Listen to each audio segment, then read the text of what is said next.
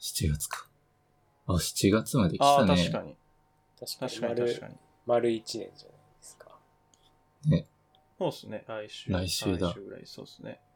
そうそうそうそう。いや、もう、また、夏の季節が来てますね。やってきました。そろそろ海に入りたい。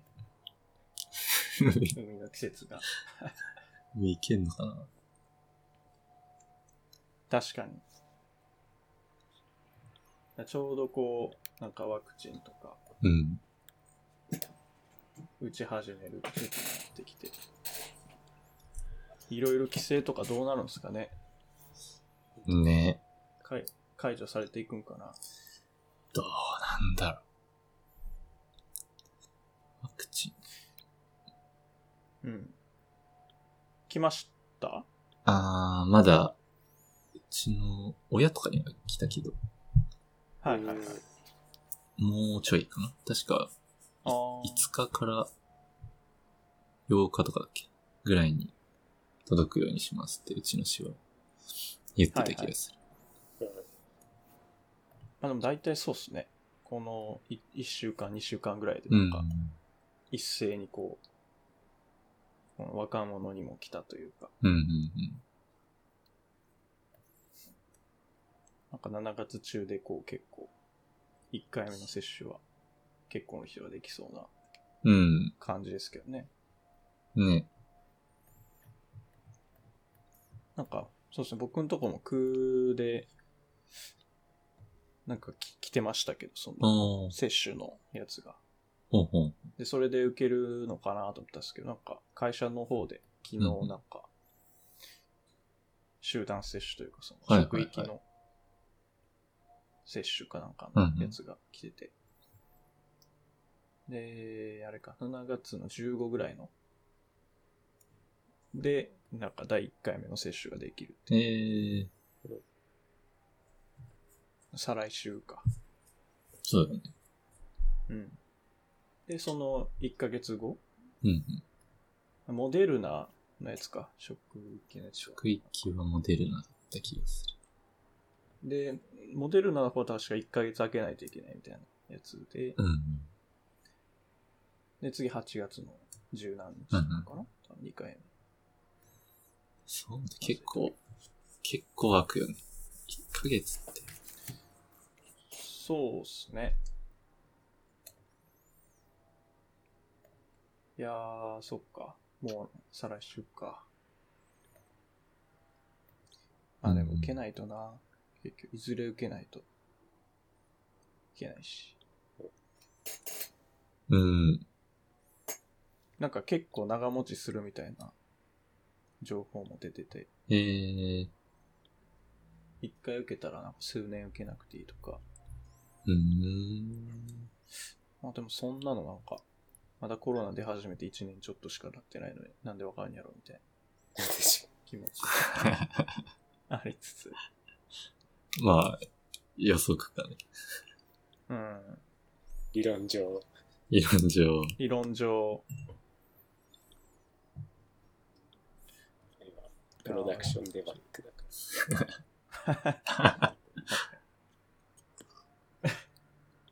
デバ、デバッグ対象ですね。そうそう デバッカー。プロダクションデバッグ。まあまあでも。まあ、あと1ヶ月したら、だいぶ、みんな受けて、うん。感染率も下がって、結構変わっていくんですかね。さっさと落ち着いてほしいもんね。うん。ですね。うん。うん、うん、うん。まあまあ、じゃあ、ちょっと進めていきますかね。いきま。しょう。今週は、ああ、でもまあ結構。これ一つ目は、公式のやつが下から2つ目にあるから、クリックしていいか strict optional properties。うん。 TypeScript の、のね、4.4のベータが来た。はいはいはい。で、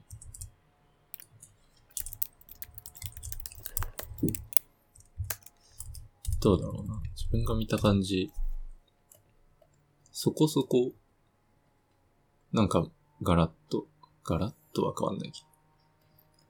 ちょっと変わりそうだなというのがあって、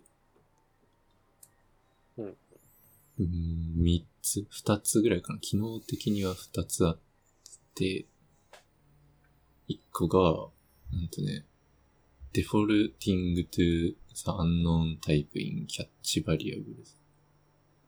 あの、キャッチ、トライキャッチのキャッチの引数っていうの、引数っていうのかな？エラーが今まで any だはいはいったのが。アンノーンに になりまあすというなんかあったよね。なんか、る。うん。RC かななんかあって。なんか見た気がする。はい。そいつが、あのーストリクトがトゥルーだとオンになるんだったっけな。うんあ、そうそう。ストリクトトゥルーだと、エラーがアンノーン型になる。うんだから、まあ、ストリクトで使っている人たちというか、まあ、割といると思うんだけど、バージョンアップすると、エラーがブワーっと結構出てくるかも。なるほど。うん。エラードットメッセージみたいな書き方をしてると、うんまだ型がわかりません。みたいなエラーが出てくる。うん、ようになるらしい。うーん。じゃあなんかあれか。なんか、if, if 文とかでチェックするとか。あ、そうそうそう。例で出てたのは、if、そのエラーが instanceof Error、大文字 Error っはいはいはいはいはてやると、メッセージとか入ってるやつとして使える。い。うーん。うん。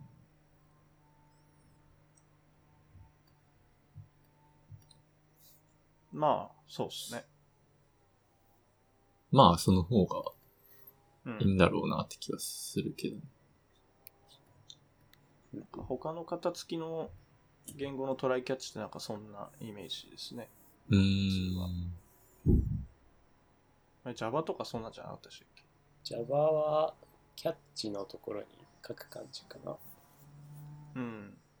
なんキャかこのッチ時なんとかなんとかエクセプション EX ブロック、キャッチなんとかなんとかエクセプションブロック。ああ。はいはいはいはい。なんか JavaScript のなんかの仕様でもそういうのあった気がしますけど。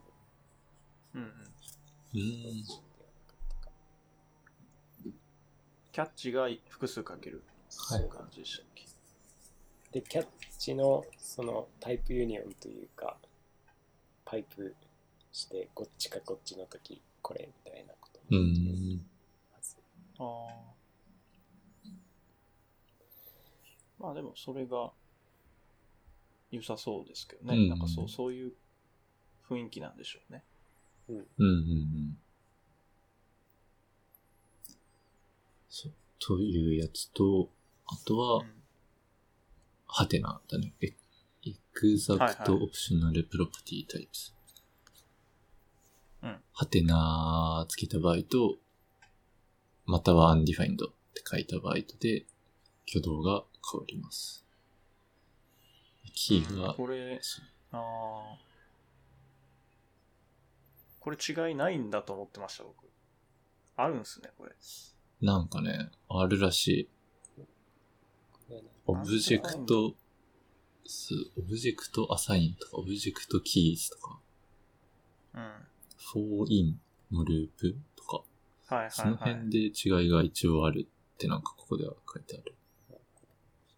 はちょっと例、例を見ましょ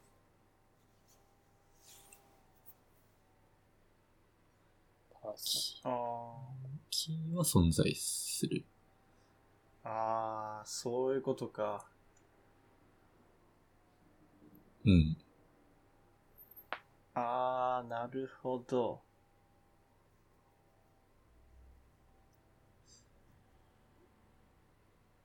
これは、ストリクトモードで有効ではなかった気がするんだけど、うんうん、ストリクトの一部には含まれてないんだけど、これを、そうそあえー、なんか結構ややこしいことになりそうです。う。うん。あ、ああ、まあでも嬉しいか。そっかそっか。ああ、そういう違いがあったのか。なるほど。ちゃんとしてる感は確かにある。確かに確かに確かに。そっかそっか。オブジェクトの、もうキーすらないっていう時は、ハテナうんうん。でいけると。だからここの例で言うと、インターフェースパーソンのネームとエイジで、エイジがクエスチョンマークついてる方うん。だと、そのネームしか存在しないオブジェクトは通る。うん。うん。で、えっ、と、ね、えーネームあって、ag undefined ってやつは通らないっていうことですよね。上の方えーと、そうそうそう。上の方がストリクトモードだと、undefined っていう型は受け付けない。そうそうそうそう。型としてはナンバーしか取れない。取れないキーか、キーが存在しないか。が。うんうんうん。で、えー下の方のハテナ number、えーパイプ undefined だと、えー、 undefined っていう英字も取れる。うんうんなるほど、なるほど。はあ、ただ、そう。なんか正しそうだから有効にしたいんだけど、はい。 undefined を代入して、まあ消したことにするみたいなコード結構書いてあるから、はいはいはい。なるほど。ちょっとサクッといけい。ないと思って。うん確かに。なるほどな消。そうと思ったら、 delete か。とかしなきゃいけないのかな。ってことですよね。そのキーごとスうん。パッと落とすみたいな感じにしないと。いや、でもまあその方が、確かに厳密では。まあね、うん。挙動違う場合があるなら。まあ、そうしておく方がいいかも。ああ、確かに、ここ、そっか。違いがあるのすら知らなかったっす、これ。うん。そっか、そういうことか。あ普通になんかアクセスする分には、なんかね、どうせ undefined が取れるから、あ、うん。まあ、いい、いいじゃんっていうか、はいはいはい気。はするんだけど、なんか、なんかそういう違いあるみたい。ーうん。うんこの辺いつも迷うんですよね。このクエスチョンにするか、 undefined にするか、 null にするか。うん。まあ、確かなんか、 null と undefined はなんか結構いろいろ議論があるというか、うん。なんかもうすでに語り尽くされてる感じはまあ、ありましたけど、まあなんか、どこだっけななんか、 TypeScript のチームうん、だったと。が言ってる、なんか、あの、スタイルガイドみたいなのうん。に、なんかどっちかしか使わないみたいなのありましたよね、確か。 undefined かな。 undefined でしたっけ？うん。 null は使いませんみたいな、はいはい。った気がする。に。うん。そうそうそう。なんかどっちかだけでいいっていう。うん。で、チェックするときは、あの、えーびっくりイコールでチェックすれば、どっちでも当てはめられるっていうやつですね。うんうん。そうそうそう。これはよく使いますね。なんか null でも undefined でも通さないときは、うん。びっくりイコールで、びっくりイコール null とかびっくりイコール undefined ってやると、あ null も undefined も省ける。 undefined でもいいんだ。クリイコール null しかダメかと思ってた。多分どっちでもいけますうんよ。どっちでも。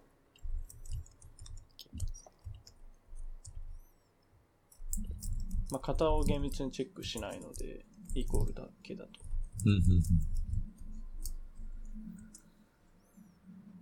まあ、ただそうですね。なんか自分たちが null しか使わないって言ってるんだったら null でやった方が綺麗です。で、 undefined しか使わないって言ってんだったら undefined でやった方が、ああ、なんか綺麗、こコード的には綺麗、まだ同じ意味だと思いますけど。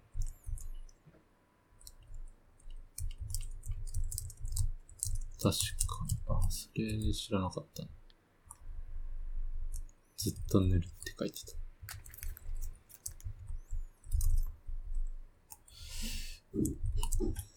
塗る、そう。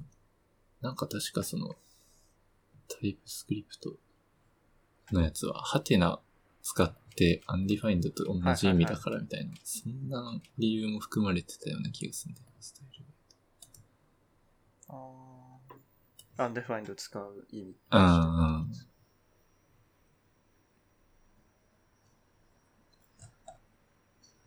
うん。なんか、とすると、その理由がい、なんか、へ、減っちゃうなぁと。あ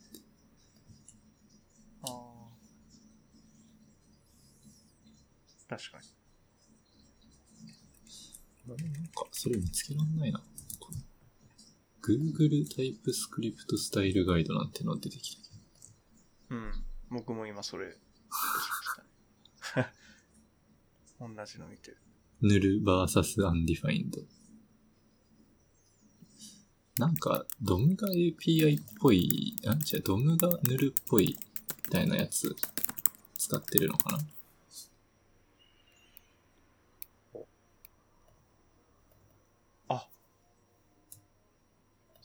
あー、へー。The appropriate absent value depends on the context. 場合によっては undefined 使えばいいし、うーん。場合によっては null を使うって言ってますね、Google は。確かに。うん。えー there is no general guidance to prefer one over the other. うん。まあ、特に一般的なガイダンスはありませんと。うんうんうん。Many JavaScript APIs use undefined うんうん。えーまあ、例えばマップ、ゲットっていう Google が使ってるやつですかね。while many DOM and Google APIs use null うん。エレメントアトリビュースとか、あ、確かに DOM 系の操作は null をやたら null がっていう来るのもありますね。なんでまあ、場合によるっていうことなのか。ああ。まあでもそうですね、チーム開発でやるときはどっちかに揃えたい感じはまあある。ね、難しい、うん難しいところです。いやー、なんで2個作っちゃったのかな こういうのやっぱ言語仕様でなんか、もう、なんか、1個にしてほしいですけどね、Go みたいに。誰、誰が書いても同じようなコードになるのがもう一番、やっぱいいなっていう気がしますね。どっちでもいいんだったら1個にしろよっていう。いや、まあ。まあね。はい。まあもう今更いや、そう。です JS に関してはね。なんか、次の、なんか ES2023 で、なんかアンデファインドやめますとか、なんかいや、やめますって。それやばいっすね。そう。ウェブサイトが壊れる。半、半分ぐらいは壊れる。もっと壊れる。動かない。やばいことになる。ほど。うん。あ、でもいいですね、こういう。そうだね。結構変わりそうだなというのと、あと。、もう一個ね、なんか、これは仕様じゃないんだけど、イン、インレイインレイヒンツっていうのがあって、エディターの、あはい。そうそう、エディターのなんか、あれかな？補助的なやつ。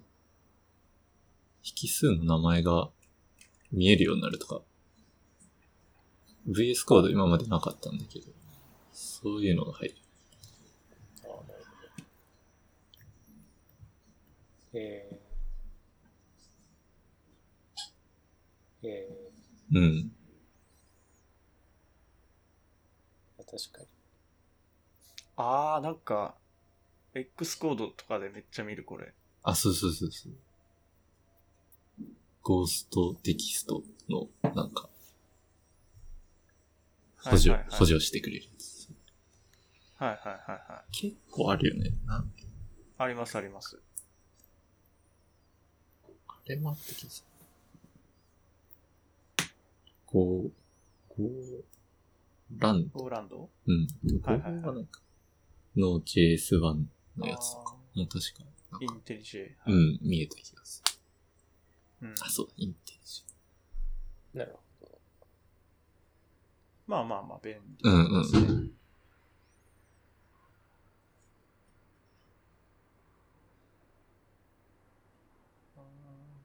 ね。その三つがまあ、目玉、目玉というか、かなと思った。ええー、タイプス、うーん。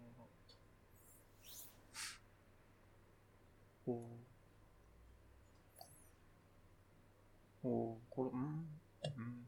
これはベースコードの話なんですか？タイプスクリプトの話なんだ何なんだろうね。タイプスクリプトの何かがそのエディタのための情報を返すようになりましたとかかな。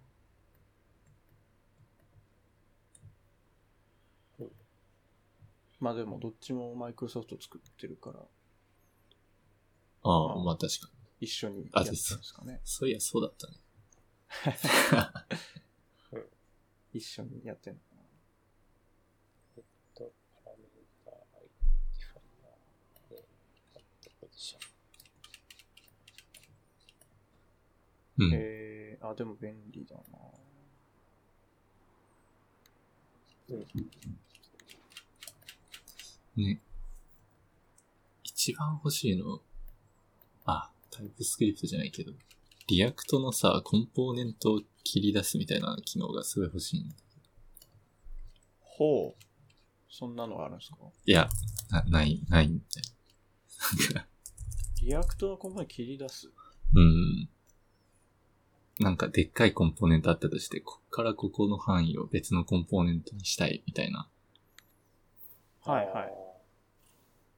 のをこう選んで、ポチッと押したらファイルぴょこって作ってくれてもいいのになと思うんだけど。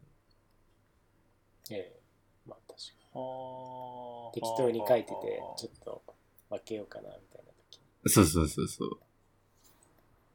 ああ、それなんか JSX の、その、タグからタグをうんうん選うん。択して、あ、そうそうそうそう。で、なんかそこの見てる props とか、いい感じにインターフェース定義して、うん。まあなんか、そうそうそう。を作ったらいいんじゃないですか。うんいやー、いいじゃないですか。ないかな、そういうの。あるかな。リファ、ありますよ。 React refactor ってのがある splitter っていうのがある。おー。500、520インストール。なんか、しょぼそう。ちょうどそう。React component split。おおすごい。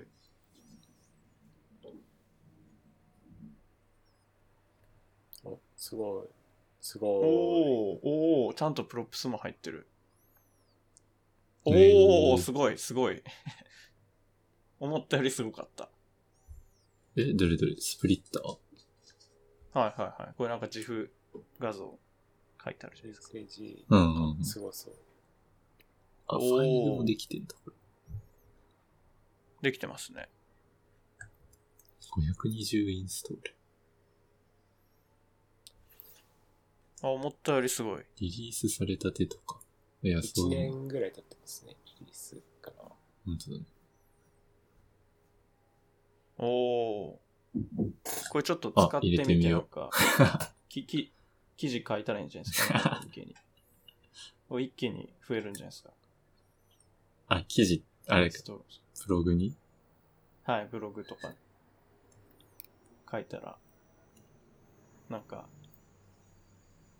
なんか、まだ、まだコンポーネント分離で消耗してるのみたいな、なんか、青い記事書いて。その構文、不滅だよね。いや、ちょっともう古い不かもしれないですか。不滅の構文だよね。いや、もっと最近はいい煽り方あるかもしれない。なぜ人はコンポーネント分離で時間を使うのか。新ショップ。新書。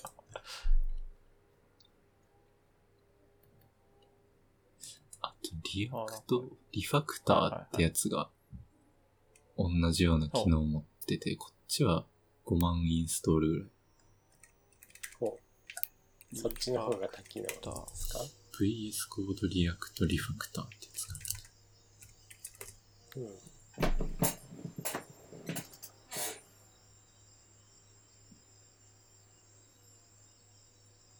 Extract あ、確かに確かに。って書いてへえ。ある。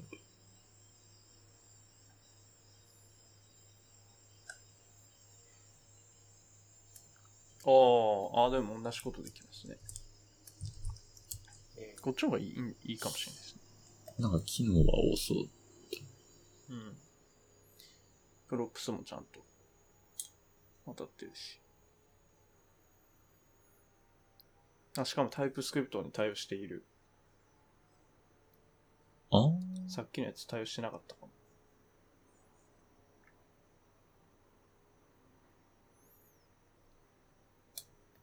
あ、フックス API にも対応しているうん。と。あ、こっちの方がいいいいっすね。そうか、そのせいか、強い競合がいたんだ。ですね。確かに。もう2年半前ぐらいにリリースされてる。うーん。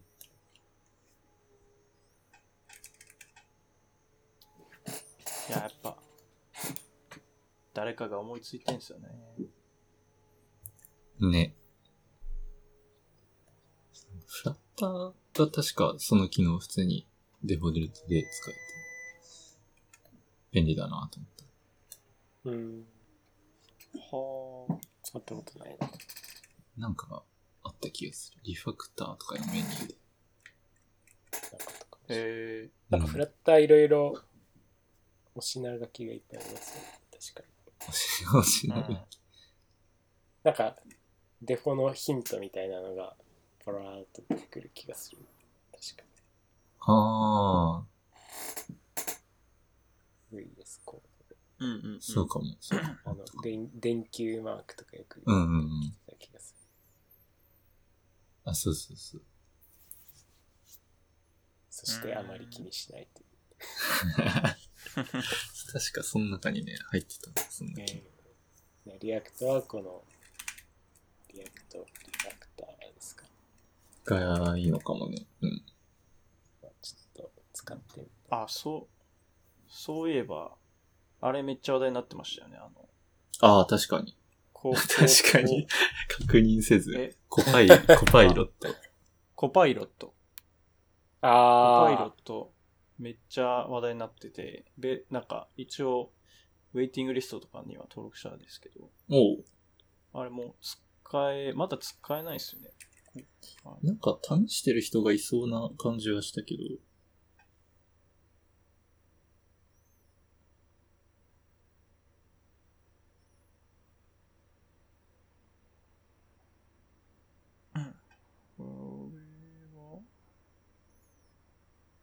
そう、ウェイティング、サインアップ for the waiting list ってやつは入れたんですけど。うーん。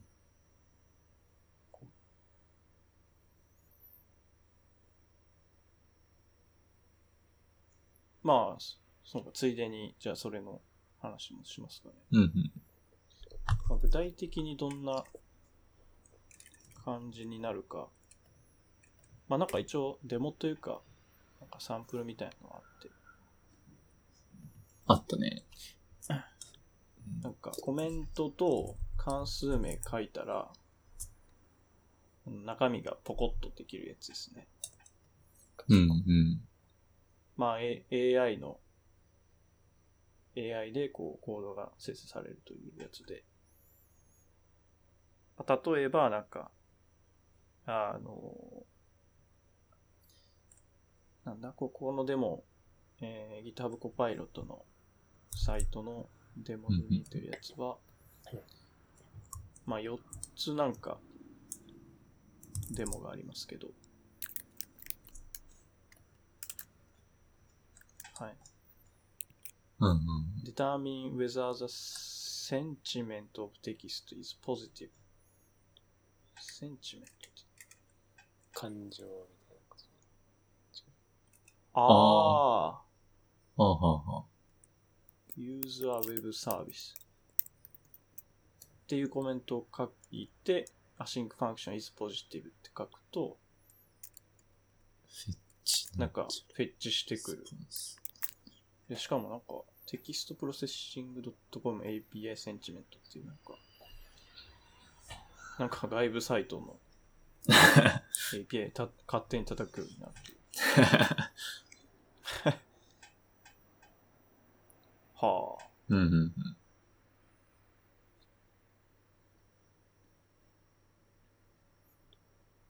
うーん、いいんですかね？なんか、これ、そのまま使えない気がするけどな。なんかまあ、そんまあ、うん。でもなんかこの形？うんはいはい。アウェイトフェッチして、その返り値をままあまあまあもう一回アウェイトでああ JSON してみたいな。まあ、うんその形が出てくるのは、ちょっと嬉しいと思確かに、確かなんだっけ、これ、いろんなコードで学習してるから、なんか、まあなんか人が書きそうな形になるみたいな感じでしたっけ？に。うん。う。うん。で、なんか、なんだっけ。で、それに関してちょっとこう、言ってる人がいて、うん。なんだっけな。どっかで、いたんだけど、ああ、なんか間違どってるツイートがコードが出てくるみたいな記事は。いや、なんか GitHub が、その GPL、まあラストライセンスですね。うん。うんあの、のコードを解釈して、あの、それをデータに学習して作ってるから、それで生成されるコードも GPL なんじゃないかっていう、ほそのライセンスが存在してるんじゃないかといううん。話がうん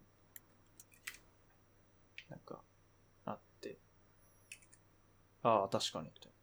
そういう考え方もできるなって。おー。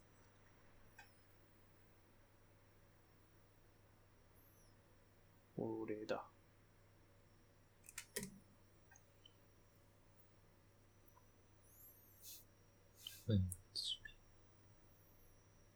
うーん。なるほど。うん、なんかいろいろこう考えさせられるなっていう感じしますね。うん、うん、うん。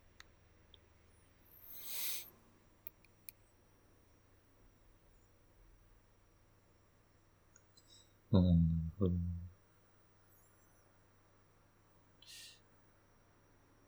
まあでも、そうっすね。まあ今後 10, 10, まあ10年も経てばなんかこういうのが一般化するんでしょうけど、まだ出だしなんでなんかいろいろ問題は出てきそう。うん。なんかあんまりプログラミング知らない人が ココパイロットだけで作ったもうウェブサービスとかができて 全然動かないとかなんかバグがいっぱい出るとかっていう問題が あるかな いやわかんないですけどじゃあそれは誰のせいなんだみたいな。これはコパイロットのせいなんじゃないみたいな。俺書いてないぞみたいいや、そんな。な。いや、わかんないですけど、なんかそう、その、だからでもそういうことですね、これ GPL の。まあ、そう、そう、そういうことじゃないかもしれないです。その、そのうんうん。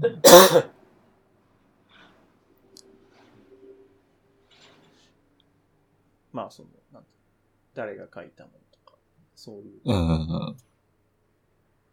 話にちょっと近いのかな、まあみたいな。自動運転的な。うん。ですね。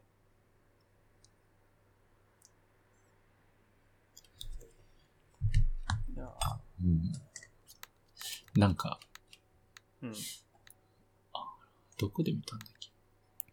なんかトップとかレフトとか書いてたら、ライトとボトムを埋めてくれそうみたいな。そんなんは普通に助かりそうだなと思ったんだけど。そんなサンプル、ないね。ない。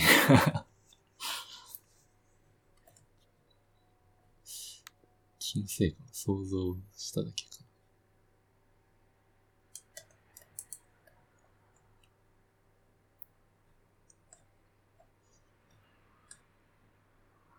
あー、ちょっとだから。そう、なんかそういう、そういうのは、割とそのまんま使えそうだなと思って。うん。結構面白そうだなとは思ったんだけど。そうですね。まあなんか賢いスニペットみたいなうんうん。感覚で使えればいいなっていうとこですかね。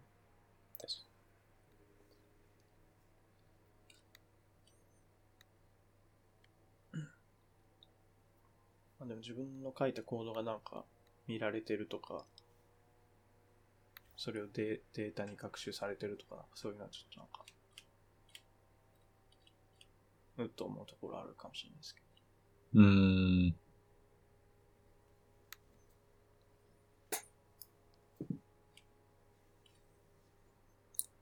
まあ、学習、そうだ。あでも、GitHub に上がってるオープンソースのやつだけか。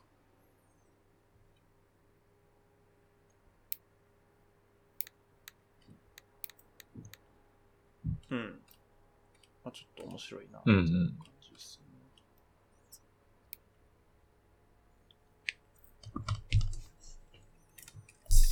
次は、う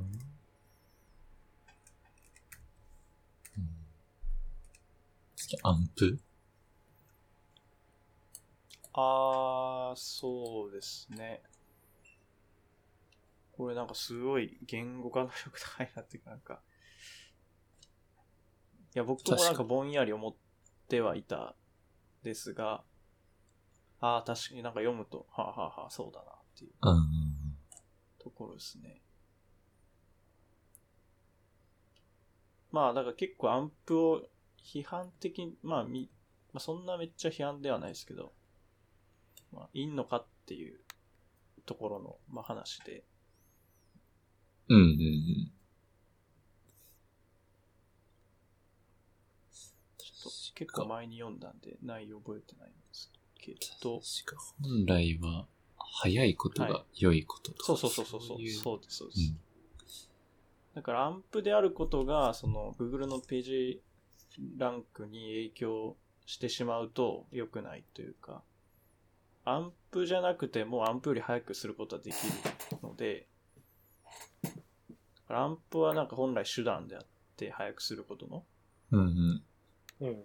それを、まあ、まあまあ、多分もともと入れてないとは思うんですけど、その要素に、ページランクの要素に入れてないとは思うんですけど、うんうんだからまあ、アンプはただのフレームワークで、なんかすごい下の方に書いてあったんですけど、その Web コンポーネントのフレームワークとして、あ、書いてある、書いてます。世界で最も普及した Web コンポーネンツベースのフレームワーク。うん。うんうん。あ、確か。まあまあ、フレームワークとしてはまあ、アンプっていうのは優秀であって、まあでも、なんていうか、まあ、それを使わなきゃいけないっていう感じではないんじゃないかなっていううんうん。ところですね。まあ、早ければいいと。そのコアウェブバイタルをちゃんと満たしていればいいので、うん。まあいい。たね。うん。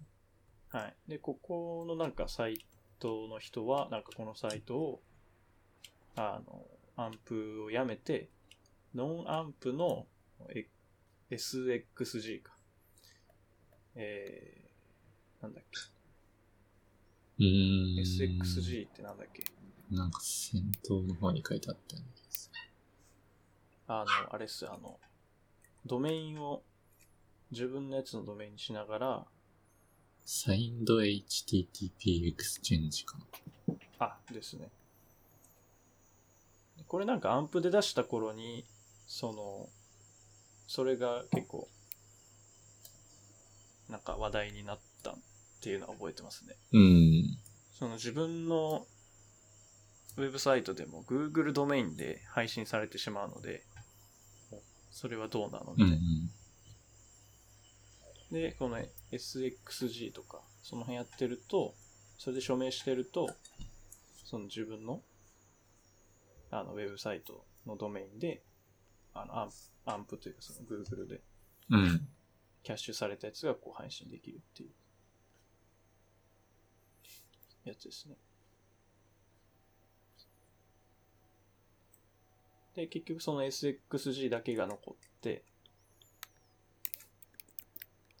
あまあ、アンプはトーンダウンしているという話です。うんうん。まあ、確かに SX 自体自体は、まあ、いい機能というか、まあ、Google 検索から来た時に早くできる。うーん。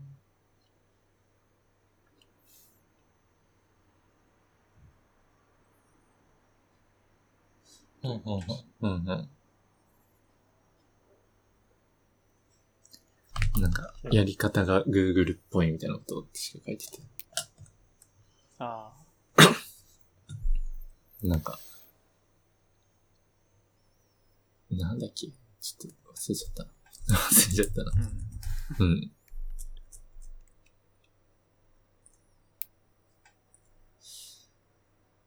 あ、あーあ、はいはい。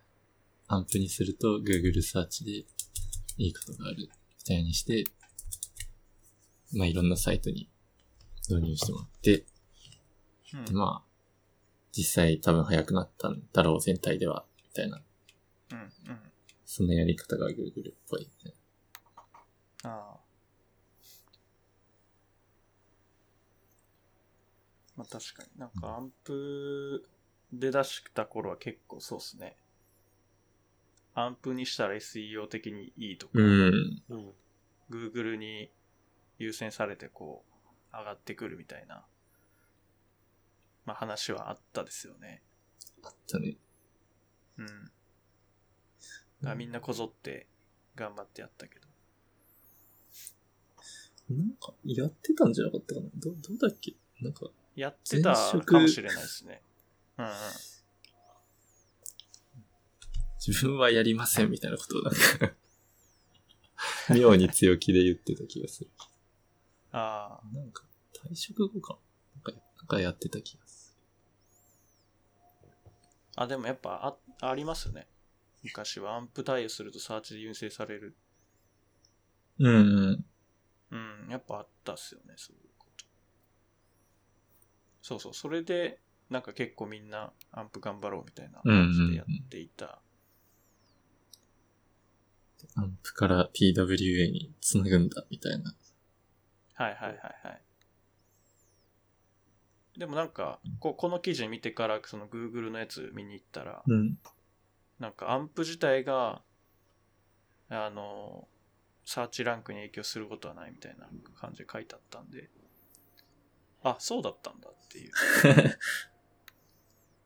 早いとってことなのかなうん。そうだっけななんか、どうだっけいや、もともとはでも影響してたかもしれないです。てかしてたんだと思います。なんかマークはついてたよね。なんか、雷マーク。あー、あ、あーったっすね。なんか、HTTP、なんだっけどっか、普通の HTML のどっかに絵文字を入れるとアンプとして解釈されて、みたい そう。うん。な。いや、なんかね、なんかほんとそんな感じだった気がするんだ。やば。ここに雷の絵文字入れるとアンプになるんだよとか、言われた気がする。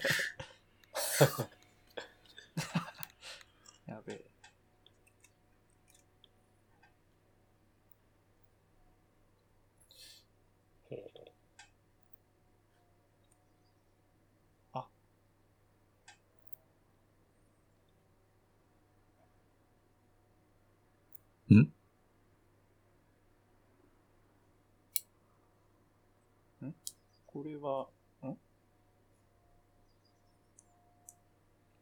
な、なんだ？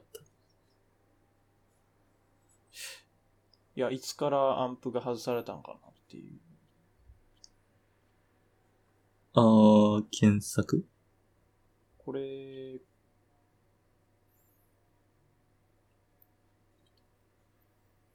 そうですね。2020年のここの Google の記事かな。この、このブログの真ん中の方にある Evaluating Page Experience for Better Web はは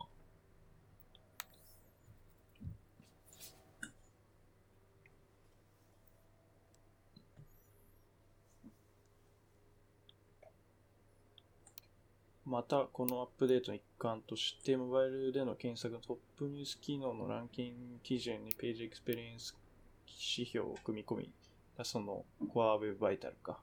うん、うん。 Core Web Vital ができたのが2020年ですかね。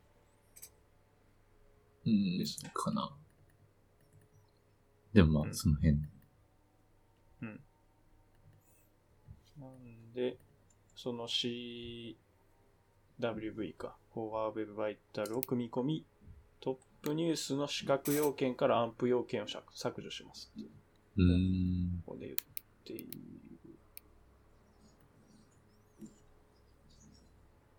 か、これがそういうことなのかな？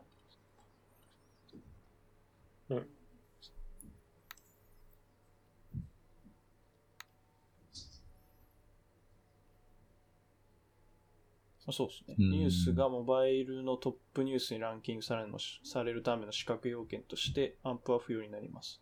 うーん。だからアンプはやっぱ優先されてたけど、ははこの去年のコアウェブバイタルの定義で、まあそもそも、なんていうか、もっとちゃんと中立的な指標に立って、まあ早い、早い、アンプであるかどうかよりか、まあ早ければいいっていう。うんうん。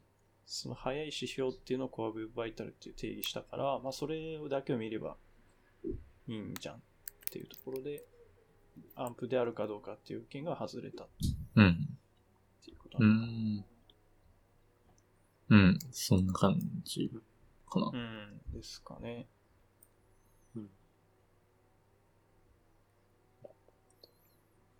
うん。いや、うん。まあでも本質的で、まあいいうん。というですけど。Google ニュースあだから今はもうアンプって別に手段なん。で、もうそれが SEO に影響する、直接影響することはなくなっているから、まあ、アンプじゃなくてもうん。早くすればいいと。うん。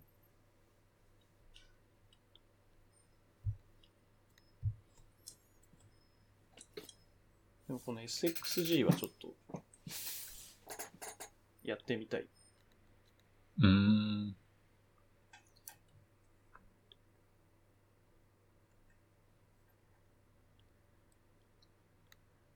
またやってみます？あの、火曜日のフロー、ウェブサイトで、はい。ほうほうほ SXG。う。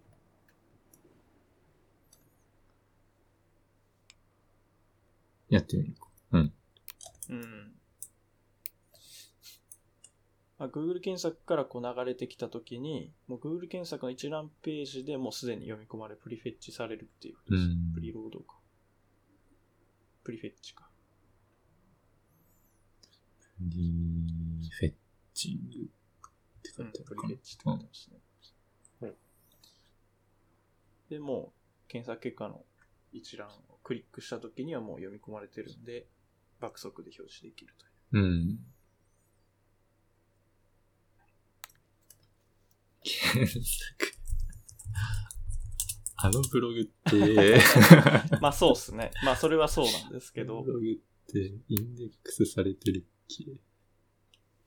け？検索したらわかるんじゃないですか。なくない？サイトコロン。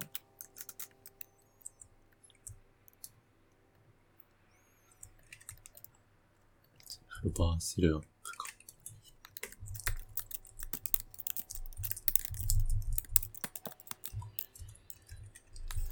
そうお風呂ああ、一されてました応あるんだ。さすがに。どっから来たんだろう。アンカーとか。ああ、YouTube とかアンカーに一応リンク貼ってあるんで、そっから普通にクローラーが来たのか。うん。うんでしょうね。シャープ8の結果をクロールしたっぽい。だから結お構前のやつ。ちょっとサイトマップ作って送りますか。ああ。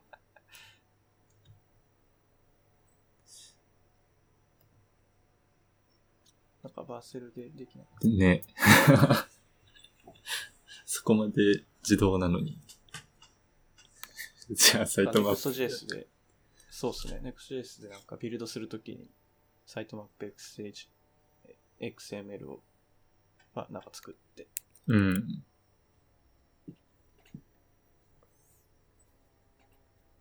まあまあまあ。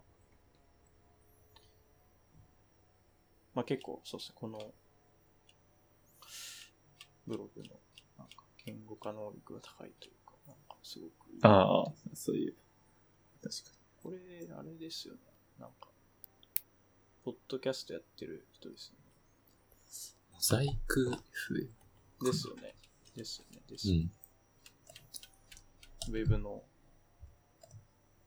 ウェブ関連のうん。ポッドキャストの結構有名な人ですよね。そうだ。うん。すごい。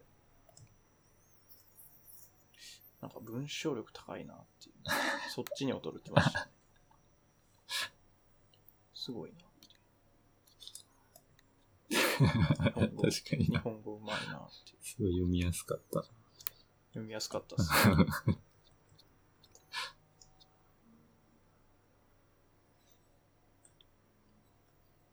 まあそんなうん。うん感じです。うんで、続いて、クッキーの話が2つ。はい。クッキーがあれか会。員、会員ページじゃないですか。会員ページあ、本当だ。会員会員しか読めないです。入れないあ、。でも、まあでも、クッキーの廃止の話はな、普通に。Google のブログの方だけでいいかな、これ。こうんうんうんうん。っち消すか。うん。まあ、延期になったらしいと。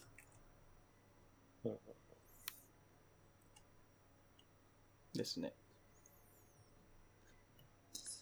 まあ、なんかこれの話のなんか、他の人が言ってるブログを見ましたね、それ。あーそれ、どっか行ったけど。ーまあ、な、なんで、あの、その延期になったのかっていう話。うーん。その、なんかいろんな団体からの圧力があってそうなったっていう、じゃないかっていう。ああ、そうなんだ。そのサードパーティークッキーを廃止か、なんかすぐに廃止しちゃうと、結局 Google にとって都合がいい状況になってしまう。Google の方、ああ、独占その、になっちゃうから、トラッキング的なこと？うん、なんか、そうですね。他のやつが入れなくなっああ。でへだからダメみたいえ。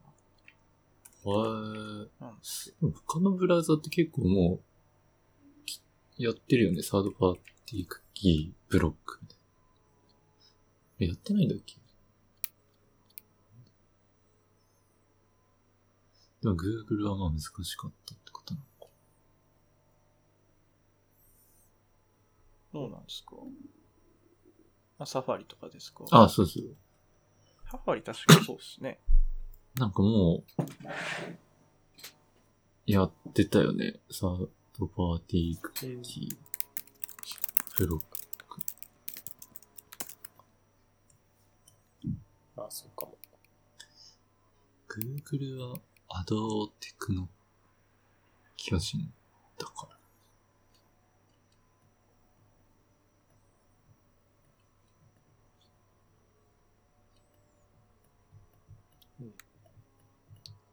ああ。あ、そうそう。フロック、うんまあフロックもなんかやっぱ全然ダメだったっていう話もありますよね。なんか、うまくいってなさそうだよね。うん。うん。あ、ダメ、ダメってのは、何物がダメあううま、うまくいかなかったあんじゃないですか。あ。と、と、なんかそれを、他のブラウザが入れてくれないみたいなああ、うんうん。話もあったっすね。広まんない。はい情報、うん、吸い取られるから。はい。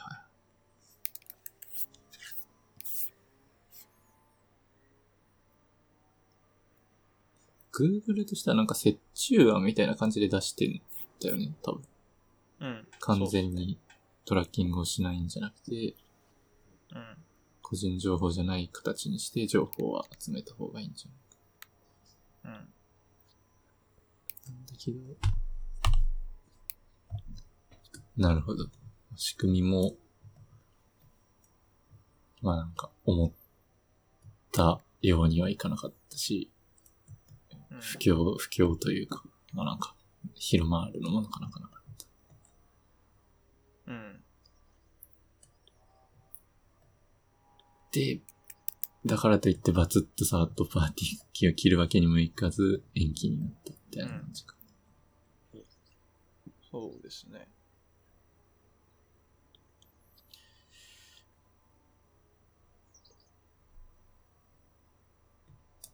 うん。で、なんかその GDPR コンプライアンスに関する質問がいくつか提起されているほか、イギリスの競争規制当局が、うん。このフロックが Google に独占的な優先、優位性をもたらすのではないかというう懸念をん。抱いている。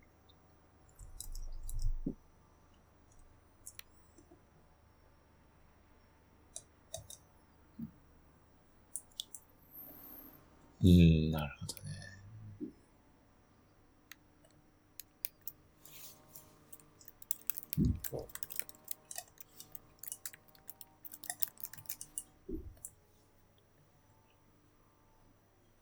えー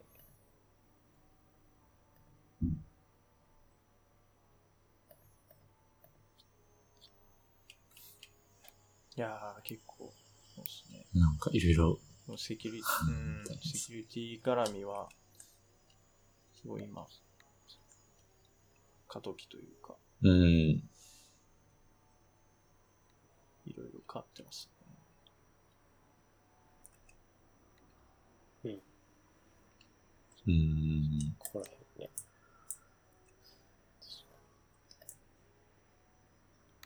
クロームをボイコットすべき、みたいな記事もある。うん。うんうんうん。ああ、なるほど。延期したってことは、ユーザーのプライバシーよりも、広告業界の対応を優先したんだって。そっち優先してるから、使うのやめようみたいなあことを言ってるのかな。あ。うんうんうん。いやー、まあでもそうっすね。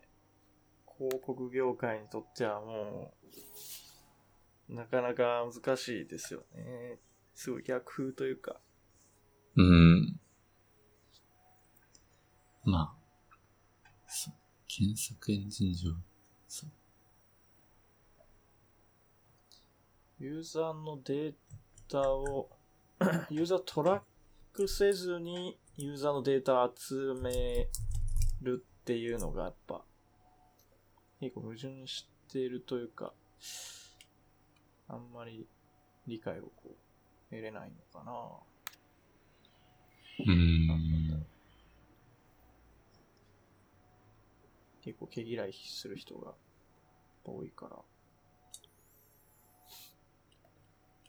その折衷案みたいなのがなかなか難しいんですうーよね。ん。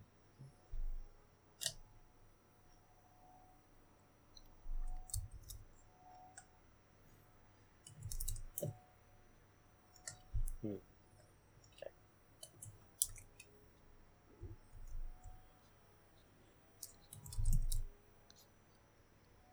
なるほど。あまあ。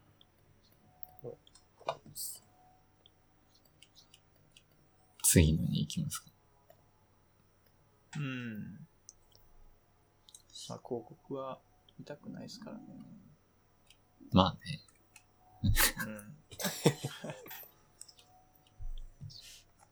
うん。YouTube も、YouTube プレミアム入ってるから、うん。広告出ないですし。見たいか見たくないかで言ったら、まあ見たくない。うん。うんまあ、どんどんそっちになっていくのかな。うん。広告、うーん、な見たくない広告っていうのがもう通用しなくなってきてんのかな、みたいな感じですかね。おー。やっぱ面白く見せないといけないというかなんか、まあ確かに。うんなんかこう、対、うん、なんかリワード広告とか、まさにそうですけど、なんかこういう無料でゲームしたいから、うん。なんか、しぶしぶ30秒の動画を見るとか、なんかそう、そういうのはちょっとああ。うんうんうんうん。ダメというか、もう、そ、それ自体をコンテンツにしないと、うん。バズらせるとかなんか、バズらせるね。うん、なんかし、質が良くないとやっぱ、認知されない時代うん。みたいな感じなのかな、みたいうんうんうん。な、ぼんやり思ってますけああ。ど。うん。ちょっとわかる気がすはここ1年ぐらいか、い。はい。なんか、かなり体感レベルでなんか優位に広告の質下がったなみたいな気持ちがある。うーですん。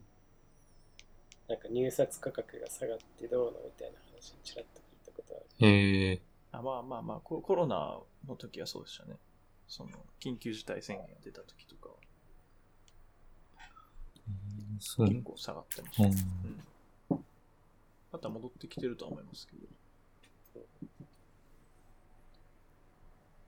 まあでも徐々にそうなっていくのかなって感じはしますけど。うん。みんな、あの、昼のテレビ番組みたいな番組内に侵食した CM みたいなことをしないといけなくなる。あ、そうっすね。テレビとか多分そうなっていくんでしょうね。いや結構昼なんですとかたまに見るけど、うんそのその曜日に出てる芸人がなんか3分だかそのまま番組の流れで VTR 出演ですけど、なんか CM やってました。えー、あれのなんていう形式かちょっと知らないんですけど。うん。まあ、だから境目がどんどん曖昧になってくるというか。うーん。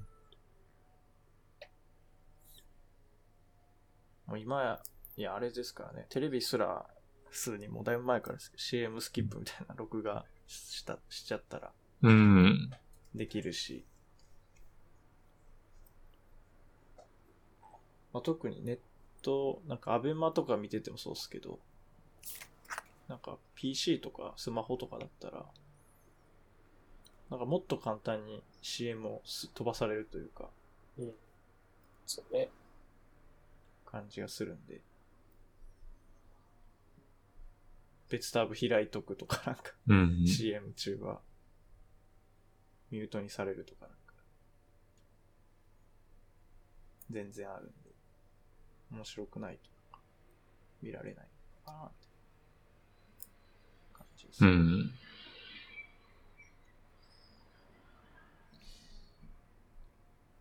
まあそんなとこです。うん。フォントの話ですか？次はね、フォントの話です。これはあの、フォントプラス。このフォントはすタイトル、すごい読みにくい。タイ タイトルがなんかすごいギュッてなってる。タイトル、ヘディングをギュッて。なんか、細長いよね。うん。まあ、これ機能、機能というか、まあそのままなんだけど、あの、点とか丸とか、カッコとかもかな。全角訳物が連続した時の空きを調整する。パンクチュエーションマーク。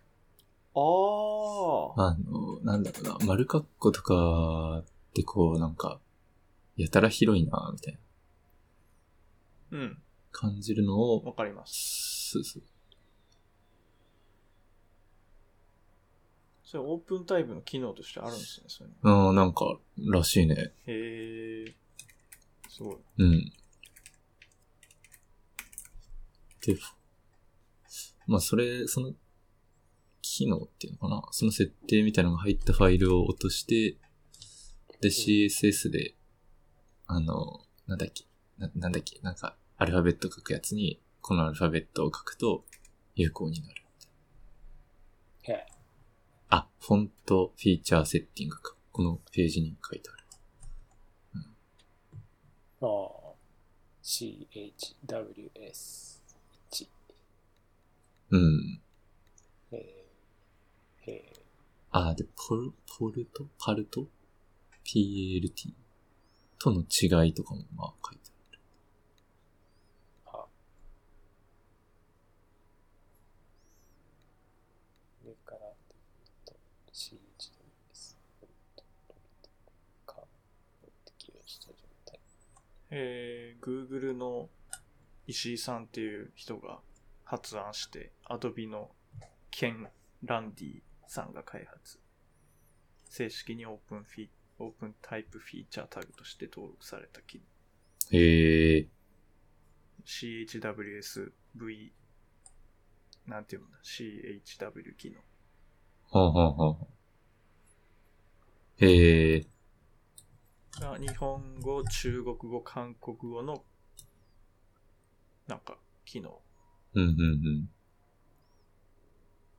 全角、訳物。訳物ってなんですか？うん。なんか、カッコとかパンクチュエーションマークうなん。記号？あ記号っぽいやつ。えーパンクチュエーションマークって言われた方がわかる。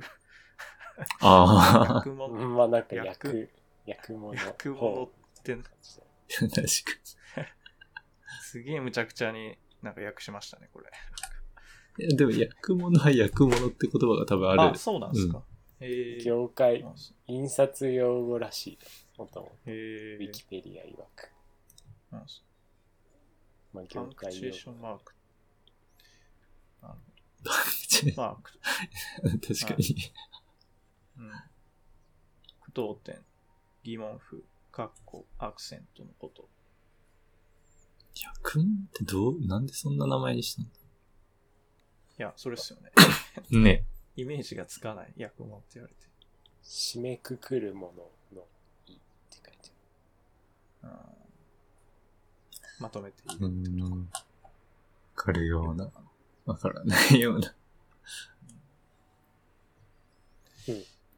うん。なんかそれが連続した時えだけ、まあ、うまい、詰めるみたいな。ーいやいやいやいや。これの CHWS ってやつは連続したときにその前のものだけ詰めることになる。えーと、どっちかな？ああ、そうっぽいね。うん。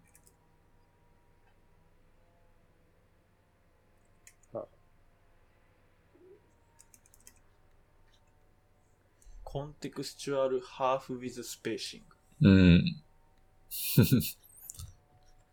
これはグ。バーチャルこのコンテクスチュアル。フォルトとかその全部半分にするんじゃダメ。だことれ、はちょっと見にくいみたいな。詰まりすぎてるみたいな、うん。評価があったんじゃないかな。確かに。わかる。かっこかっこ。ああへえ。うん。なんかちょうどいい塩梅のができたのかな。へえ。確かに。確かにとは、なんか思うよね。わからんでもない。なんか文字詰めの本が出るな、そういえば。へえ。すごいマニアックな感じする。なんかね、出る気がする。確かになんか昔こういう文章をよく書いてた時はワードとかで変な字のあーになったりとかする時になってた記憶ありますけど。うんうん。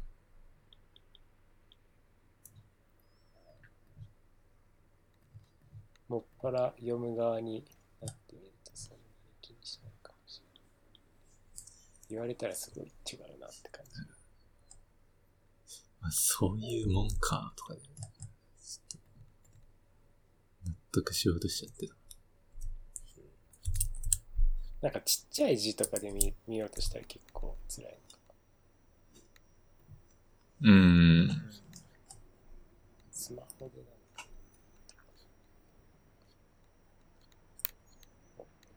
レタースペーションの考え方そうそう。これちょっと、まだ、まだ売ってないと面白そうだなと思ってあ、本の？る。うん。サイトか。すごい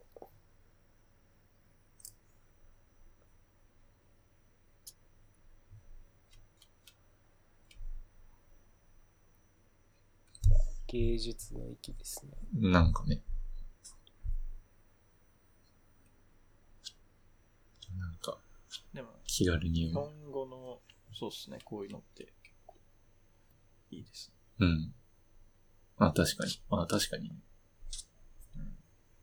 なんか書道みたいですね。あああ、ここに書道。赤丸が入って、ここははいはい。丸みたいな。ー。あー、確かに。うん。これちょっと、止め、跳ね、払い。ちょっと高いけど。へえ。うん。まあ、そんな、そんなフォントの機能、あるらしい。話でした。あ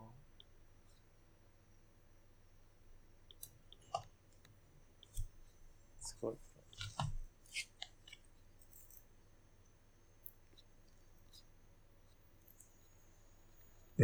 なんか気になる。あ。んいや。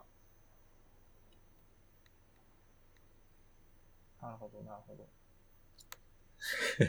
大体全部のブラウザで動作するんですね。その最初の。うーん。そううんはい。えー、すごい。フォントフィーチャーセッティング。えー、なんか CSS 書かないといけないのか。あ、そうそうそう。そうん、なるほど。対応したフォントを読み込んで、かつ CSS を。なるほどな。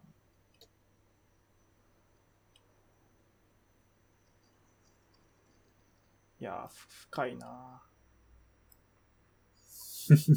深い。ちょっとこんな極端に変なものを出されない限り一生気にしないから、ちょっと、へえと。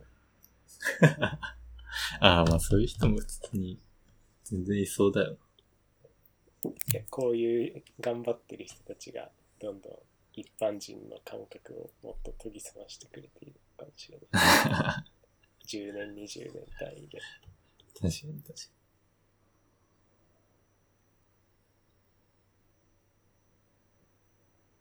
へえ。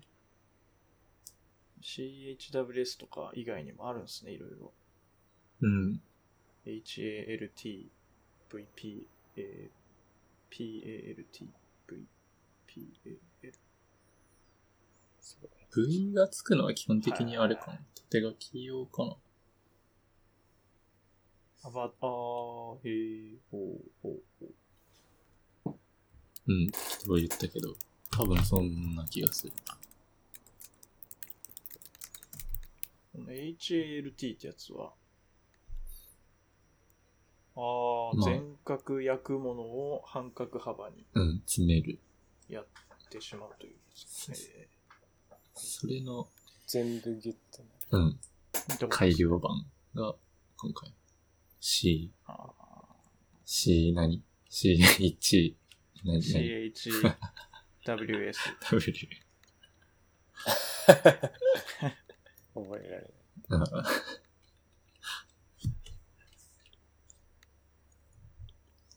いや深い深い深いなうん。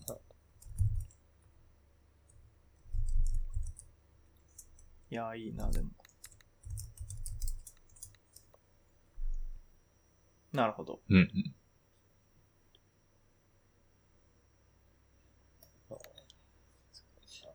かな？次のは、えーあ、そうですね。次のやつは、エアビですか Server Driven。いう Server Driven UIs。へうん。まあ、アプリですね。だから、まあ、ウェブとかもそうですけど、うんうん。そのすぐにフロントが変えれない場合、うん。まあ、結局は、そのアアプリって一番何がだるいかって言ったら、申請とか、あの、浸透とか、ああ。結局。なんか変えたいと思ってもすぐに変えれないんですよね。アプリはうん特に。確かに確か iOS もそうですけど、なんか審査がかかって、落ちたらまたやりに。直しとか。うん。で、結局みんなアップデしてくれないんで、まあ何年もなんか、広報互換を持たせなきゃいけないとか、そういうところがすごいめんどくさくて、うん。じゃあもっとこう、まあウェブはそんなに考えなくていいですけど、うんうん。まあウェブでもなんか、まあ、リッチなウェブサイトとかだったらその辺ちゃんとやってますけど、うんアサナとか、アサナとかでも開きっぱなしにしてたら左下にモーダルで出てくるんですよ。うんうんうん。これはなんか古いバージョンをお使いですみたい。な。で、なんかリロードしますみたいな。うんうん。押したらリロードして、最新のフロントになるんですけど、まあ、だからめんどくさいんですよね、結局。っていうので、じゃあもう API であの UI 作っちゃえばいいじゃんっていう。うーマジん。うん。で、それをなんかフロント側に実装しておいて、で、その、まあ、サーバーからこう、例えばここはリストを表示するとか、ここはなんか画像を表示するとか、そういう感じで、データだけじゃなくて、その UI の情報も一緒に渡すことで、まあ、フロント側の変更を少なくして、サーバードリブンで UI をこう、いじれるようになると。あー。まあでもこれは多分、アプリ作ってる人なら誰しも考えたことがあるんじゃないかな。はあはあはあですね。うん。なるほどう。まくできないかなっていう。で、Airb はそれをやってるみたいですね。えー。じゃあ、ちょっとサイトにアクセスしておかなか。うん、でしかも GraphQL でやっている。うん。はい。なんか、ウーバーもなんか、そんなレスポンスが返ってきてあ記憶がまあ、なんか BFF がすごいリッチというか、感じなのかな。うーん。そういやいや、すごいですね。うん、なんかこの辺は結構自前実装しようと思ってすごい大変だとはまあ思うんで、頑張ってるんだろうな。うん。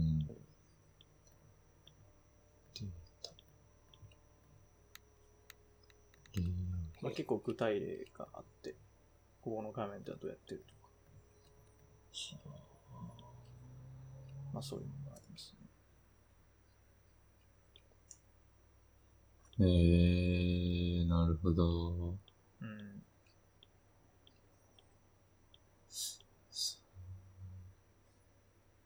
レイアウト。うん、なんかいろいろえー、レイちょっとアウト情報が返ってますね。面白そう。うん。長いな、この記事。は うん具体例が結構。あ、ああ。あ、この辺か。セレクシああ、ョン、本プレイスメ。ン本ト。すげえ、すげえすげえすげえ。うん。レスポンスが。おおえ、どれどれどれどれ？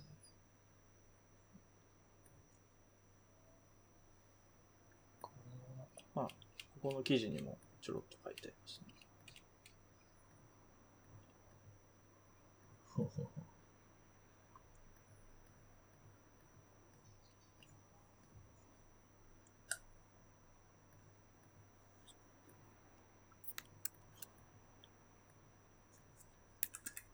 あのこの記事と大体似たような感じかな。うーん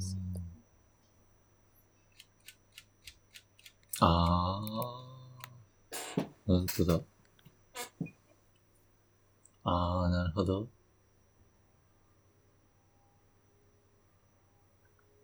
なるほどね。なんかセマンティックというか、構造を渡すと、それが UI に勝手になるのか、全部。うん。うん、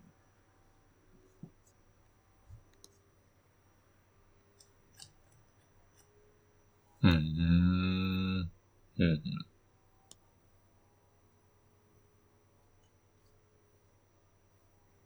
ゴーストプラットフォームって呼ん。でるみたいです。へえ。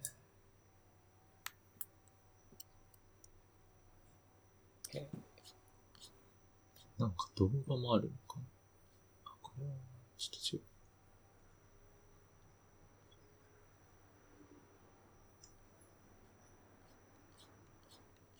へえ。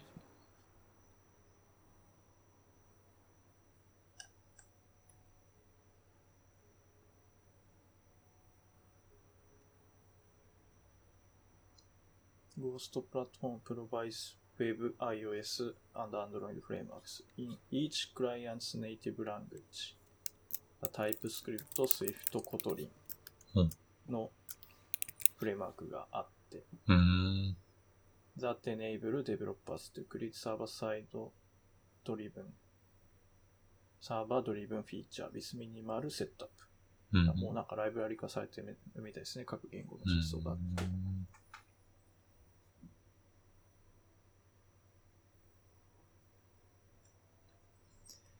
いや、すごいな。どう、すごいな。すごいっす。うん。仮にその発想が思いついたとしても、なんか実現できる気がしうーんいやーこれはなんか、できたらいいなとは思いますけど、やんのは大変っすね。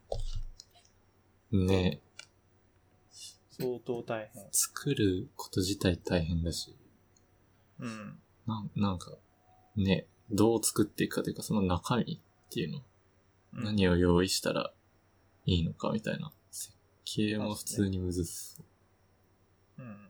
どこまで細かくやるかみたいう。うな。ん。そうですよね。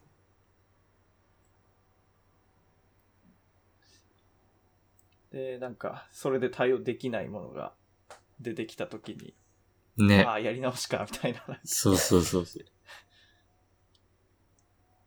最初にしっかり設計しないとうん。なんか突発的になんかビジネス側からなんか、こういう画面作ってくれ、みたいな。急に言われたとき、あ、それできません、みたいだよね。なんか、な。そうだよね。うん周り、全部まあ、一緒にやってんのかなでもそこの都合はあるよね。できます。いいからやってください、みたいだ結構柔軟性があるんでしょうかね。多分な。うーん。どんなものでも対応できるような。それかもう作るときからみんな入っ、いやー、まあそうでしょうね。それはそうでしょうね。多分みんな入っててもまあでも予測できないことは起きるから、なんか上手に作ってるのか。そうですね。まあその時は、なんか、まあ割と抽象的なレイアウト1個作っとくんですかね。うーん。も結構長年運営してきて、大体固まってるみたいなところも。う、ああ、まあそれはありますね。確かに確かに。確かに確かに。うんうん。それもある。いや、これはでも本当に、アプリ作ってる人はみんな欲しいというか、うん。お、ま 正て。重症、重症バレする。住所まで。それ誰かなんか言ってたな。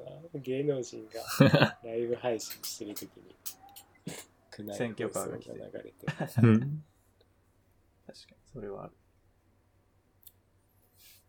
いやー、でもすごい GP なんかゴーゲ、ゴーストって呼ばれている理由は、うん。えー Our primary focus is around guest and host features う the ん two。sides to our AIP apps. まあ、ゲストとホスト。両方のフィーチャーを、まあ、があると。うんで、そのゲストの、ゲストの G とホスト、おー。グオーストなるほどねと。ですね。グオースト。ええー、うまい、うまいな。うん確かこれに。まあ、一般的にこれ、SDUI って言われてるんですかね。エアビーで作った初めて聞いたけど。サーバードリブン UI。うん。まあなんか、イメージしやすいというか、うん、まあそうですね。覚えやすい。うん。えー、面白い。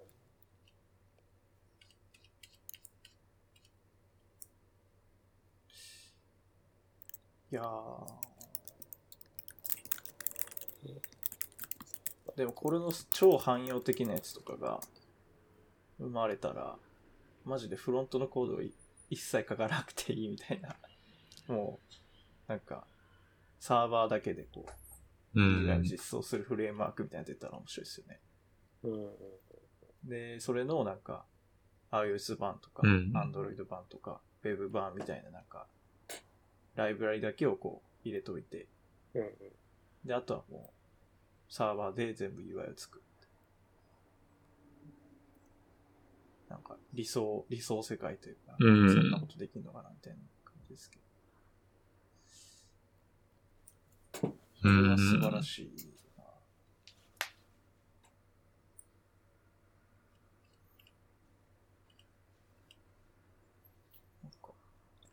いやうん。ー、どうやってんだ？い や信じられん。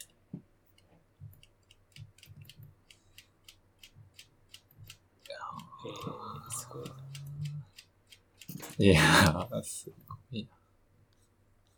真のマルチプラットフォーム対応っていうか、ああ、新しいし、なんかアプローチというか、うんうん。フラッターとかもなんか、クライアントで書いたコードはいろんなところで動くって感じですけど、そうだね。これだともう、うん、どこでもまあ、いけるという。そう、フラッターともなんか違うもんね。アプローチまあそうそうう。んが。うん。うん、サーバーで作るってことなんで。へえ、すごい。すごい。ないかな、ライブいやー、すごい。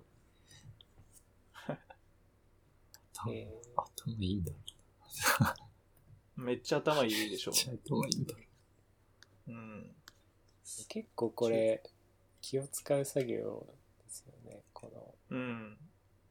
うん。項目が多いというか、グラフ QL やるにしても、ね、フィールドが多いというか、結構ネストも深くなるし、う。。うん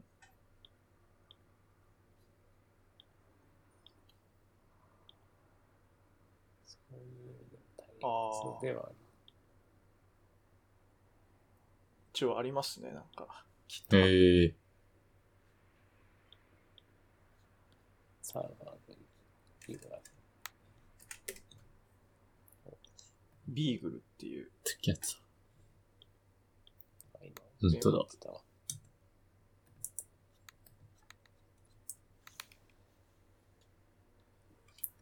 ビーグル。さっきリリースする。Android、iOS 対応してる。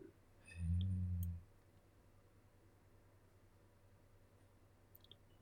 フラッター。ウェブも対応してる。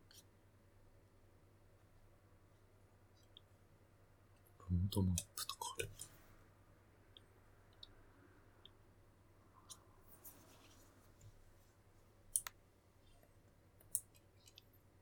いやー、なんか夢だな、こういうのは。グラフ QL なのか？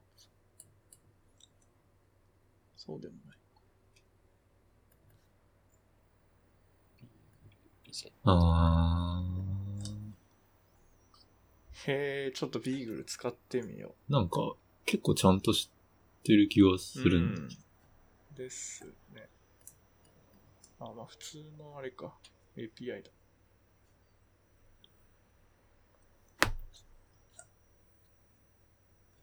あほう。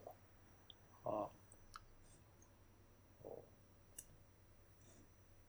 はい。はい。ああ、スタイルも書けるのか。なるほど。あーあー、面白い。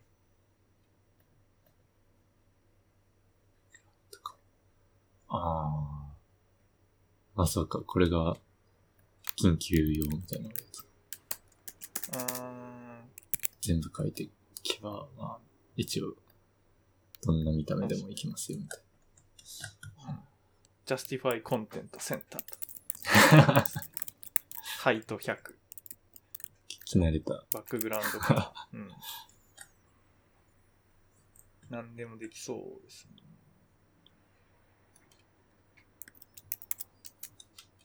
いやー、すごいな。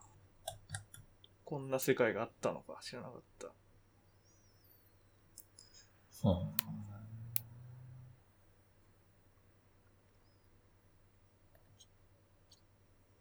まあまだスターが500なんで、まあ完璧に動くってことはないのかもしれないですけど。うーん。どうだろうね。すご。えー、すご。まあ、プレイグラウンドもある。あはあ。あ、へえ。これで。なるほど。バージョン1になったのがちょうど1年前ぐらい。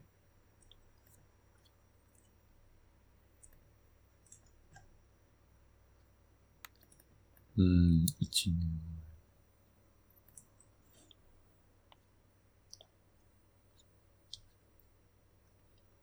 おー、おーおー size、value、おー、おー、すげえすげえすげえ、変えれる。60面白い。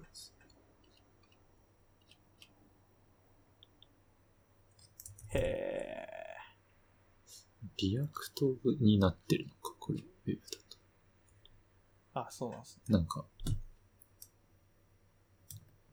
なんだ、このデモのコンソールのとこに React とか書いてあでも React って別にあれか。あ、でも Beagle React とか言って。右上で選べるようになってんじゃないですか？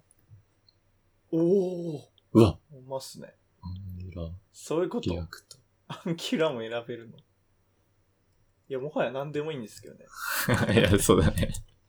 もはやサーバーで書けるんだったら、何を使っててくれてもいいけど。justify content スタートとか書いたら変わんない。しかもこれ、iOS とかでもデモできるのすごい。これ右上のとこで iOS って選んだらなんか、うん。QR コードも出てきて、えそれをなんかダー、ウンロードして、もあ、そういうことか。こっち、あれかな。なんか、ちょっと違う。あ、一緒か。一緒だ。で、このウェブ上に書かれてるコード入れたら多分、反映されて見れるのかすごい。えー、すごい。え、す、え、そりゃすごい。。まあ、そりゃそうか。サーバーサイドで UI 使っ作ってるから。そうか、アプリでもでもできるのか。はあ。はあ。はあ。なるほど。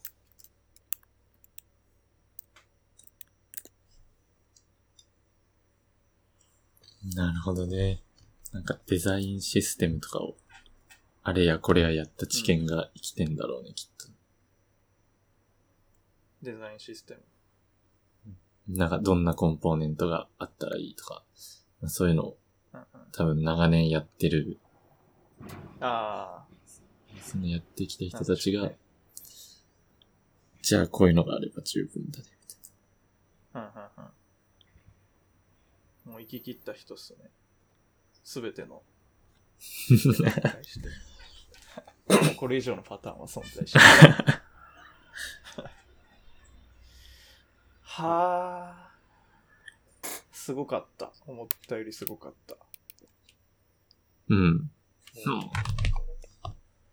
すごい。いや、これはすごい。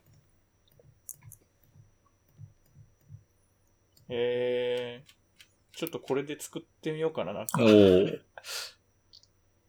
なんか、え、これでもほんと楽ですよね。なんか、サーバー作って、まあ、あとはなんか、もう出来合いの、出来合いのというか、用意されてる Android iOS のやつをただ、ただそのままアップロードして、うんうん。サーバーでいじるんだから。まあ、AB テストとかもめちゃくちゃ楽になりますね、なんか。ああ、サそうです。ーバーサイドで UI を、もうなんか ABCD テストぐらい余裕でできやばかっる。な何パターンでもできるというか。はいはい。iOS と Android ってあの、まあ、最近、その段階リリースみたいなのができるようになってますけど、うん。まあ、結局2タイプしかできないんで、その旧版と新版、うーん。2種類しかできないので、ああ、いろんなそういうことか。UI のパターンを試したりとか、はいはい。それがなんか、果たして意味あるかどうかないですけど、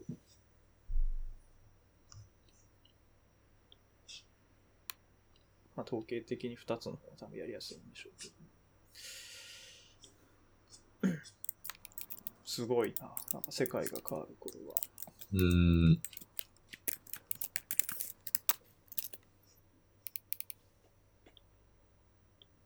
いや、もう本当は iOS と Android のネイティブ書きたくないんですよね。うんん。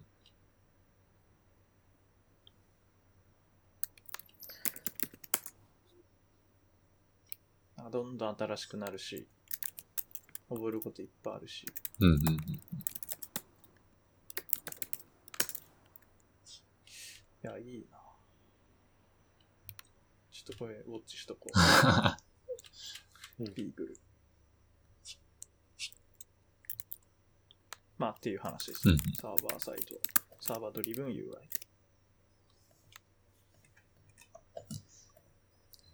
と、最後、ああ、まあ最後はね、いや、ちょっとここで終わってもいいぐらいのやつ。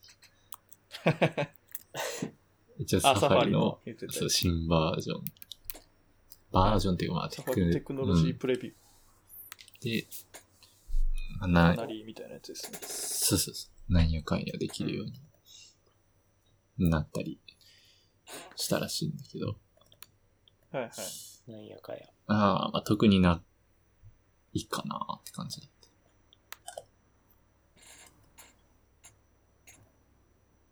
これはみたいなの特になくて、まあなんかね、ああ全然新機能の話じゃないんだけど、うんうん。色を指定するときに、カラー丸括弧、カラーっていう関数がなんかサファリで使えるらしい。ほう。とかこれ、はサファリだけとですか？もともとあるやつ。だと思う。サファリだけだと思う。CSS カラー5。ほう。なんだこれ。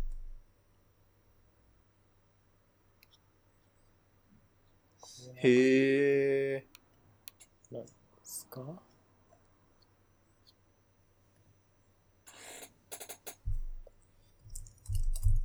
どうやって書くんですか？うーん。ディスプレイとかなんか、な、なんかね、いや、一応、あの、MDN あるんだけど、一応よくわからん。とか、?sRGB。カラーコントラストとかいう関数もあるらしくて。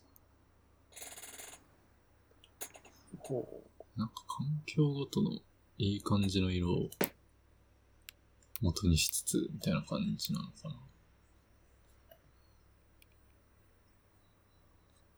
う。はあ。それはつまり？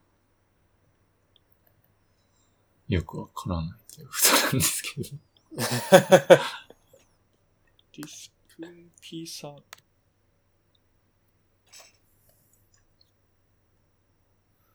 そこがまずね、アイデントってなんですか？アイデント。アイデンティファイヤーってことじゃない？ID、だろ ID か。ああ。あ、カラースペースの ID。アイデント、は CS なるほどタイプ。あ。なんかカラープロファイルルールっていうのが提示されてるのか、これ。で、パーセンテージとかを、アルファとかで。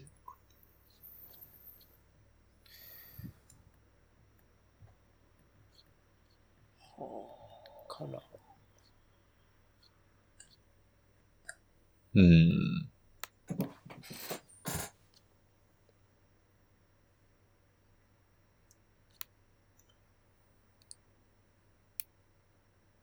はあ。ケースセンシティブ。うーん。これ結局、結局どうやって書くかというと、カラーディスプレイとか。ちょっとね、どうやるのか全くわからん。カラー、カラースペースの定義ですね、こうの。第2引数以降は。一つ目が、まあ、カラースペースの定義。てか、カラースペースを書いて、で二つ目以降は、まあ、カラースペースが要求しているパラメータを渡せよってことですね。うーん。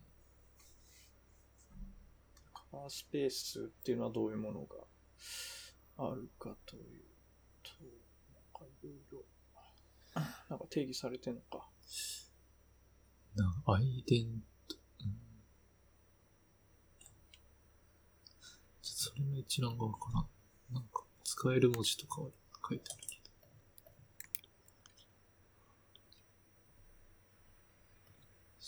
セスデータタイプ。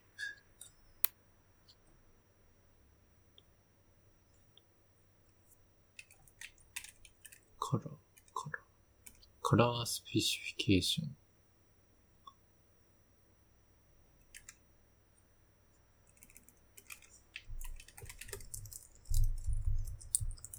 カラーモジュールでウェブのスペック。ああ、ありますね。ディスプレイ P さんとは、なんか6つある。本当だ。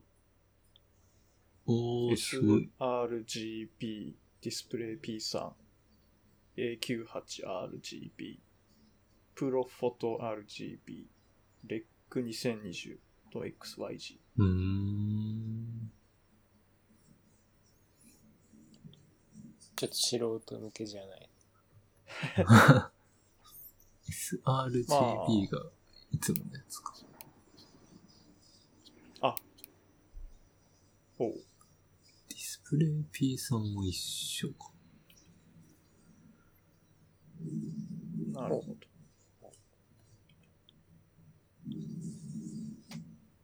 わかんな。あー。あー。ああー大体赤、青、緑入れるっぽい。赤、緑、青か。なるほど。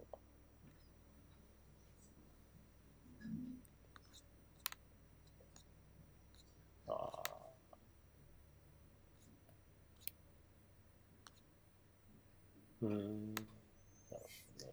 ホワイトよりも明るい色を表現できるらしい。XYZ ってやつ。え？何ですか、それ？そんなものが存在するんですか？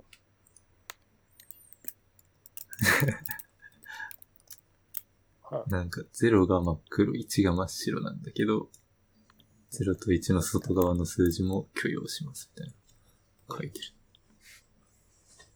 き輝度みたいなものが導入されてるんですかなんですかいや、わからん。XYZ。まあでも、うん、結局、それより大きかったらまあ意味がない。まあまあね。実際にディスプレイでは表現できない。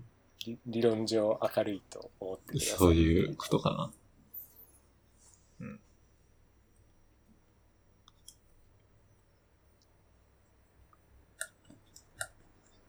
でこれカスタムでカラースペースも定義できるのか。なるほど。もうわかんないよね。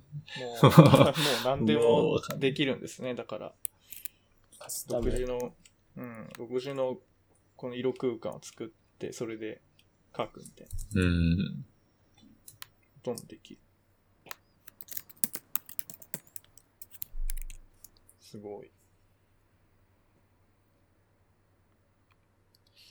まあでもなんかライブラリとかが使うぐらいで人間は使わないまあね、まあね。感じはしますけど、うん一般開発者は使わない。使われてもわかんないな。へえ、確かにサファリしか実装されてない。そうそう。うん。カラーコントラストってのもあって、一番コントラストが高いやつを取るとか、そういうことなのかな。わかんないうーん。えー、すごいな。うん。いやウェウェブキットの実装が結構涙ぐましい。うん。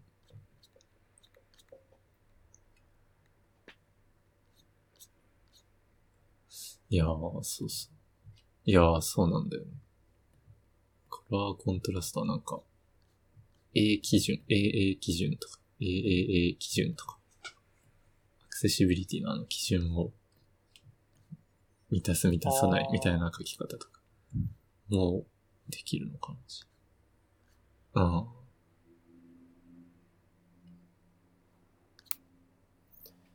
いやこれは CSS から5だね。ー、うーん。CSS カラーになんかバージョンがあるのか。えー、カラーモジュールレベル5。カラーモジュールレベル5。さあ、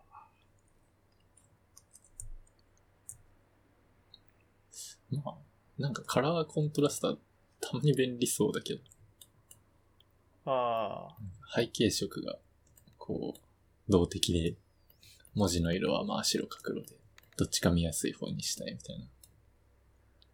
あそれを勝手に選んでくれたら、それはありがてえって。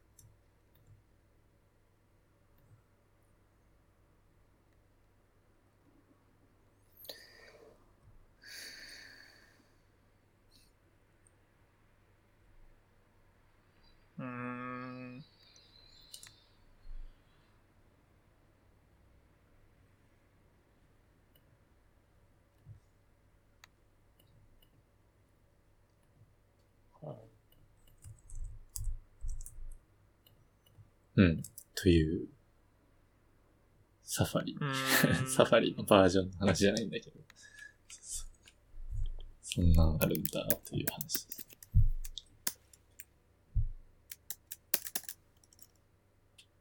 ああ、なるほど。確かに、カラーコントラストは確かに、ワンチャン使えるかもしれない。だよね。うん。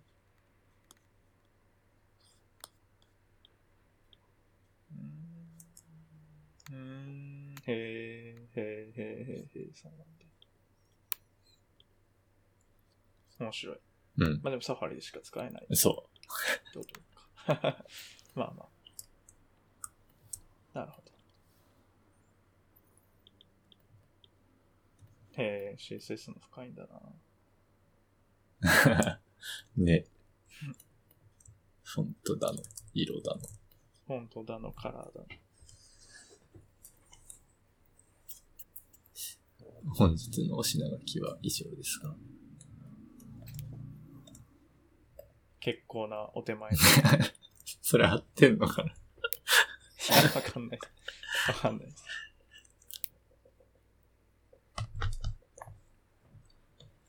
えいや、なんか、個人的にはこのビーグル、ちょっと気になっあ、ね。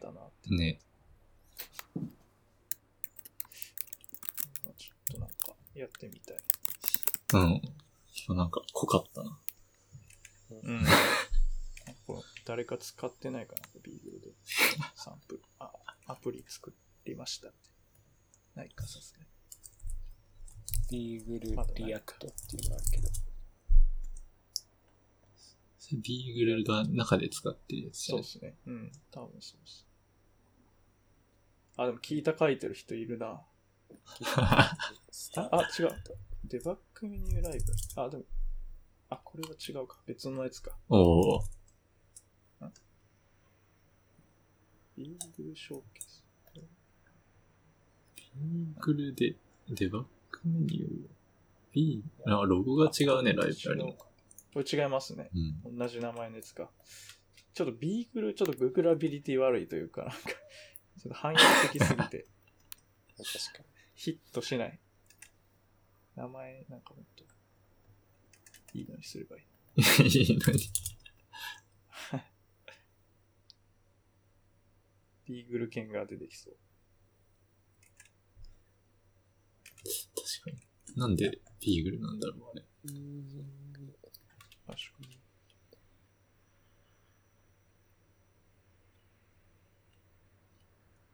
わかんないです。なんか、Linux 上で動作する、プラス、デスクトップ検索ツールってのもあるらしい。リーグルですか？うん。ほう。全然まだ別の、別の、システム。別のやつ。そう、そういうことです。同じ名前の別アプリ。そ。みんなリーグルが好きなんですね。うん。なんかビーグル犬飼ってるみたいな、そういう感じな動機なんじゃないですか。あるかもし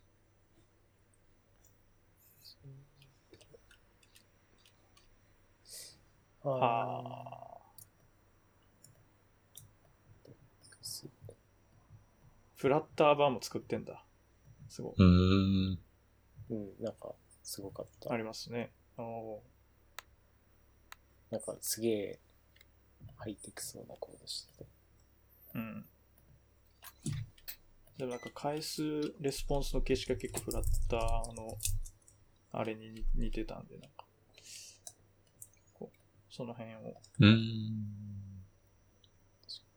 なんかフレックスディレクションとか、ジャスティファイ。まあこれ C- CSS ですけど。ああ、でも確かに。なんか、 Remote View なるものが登場してて、そこでうまくわかんなくなった。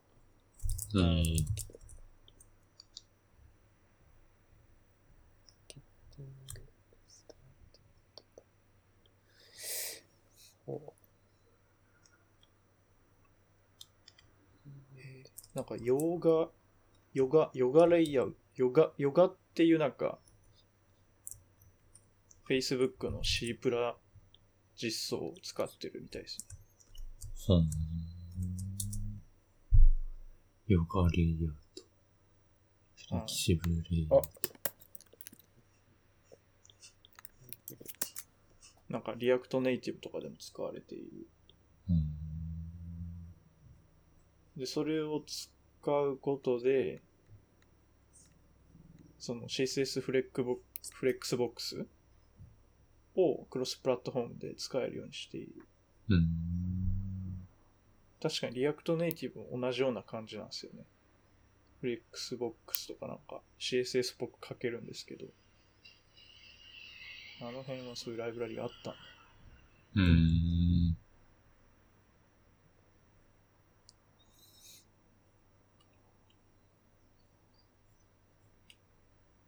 Beagle Web React。あ、そうそう。 Beagle Reactなんか、 React 版で、クライアントが React でお試しができるパッケージがあるみたい。あ、えだこのお試しの JSON、その Beagle の JSON をうんローカルに置いて、それを React から読み込むみたいうんー、ああ、 payload JSON。へな。基本的にはこのビーグルリモートビューってやつを置くだけでいいのかな。ああ、ですね。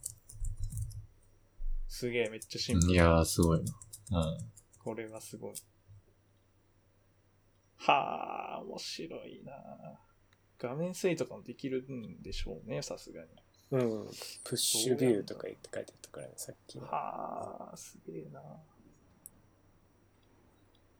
ビーグルコンポーネントっていうやつにいろいろ定義してあるんだろうね、そのタイプが。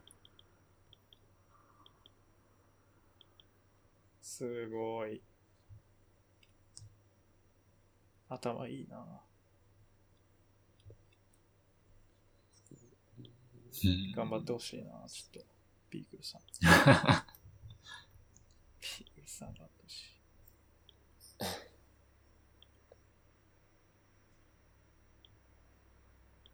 おー、なるほどすげえ。おー、すげえ。おー、すげえわ。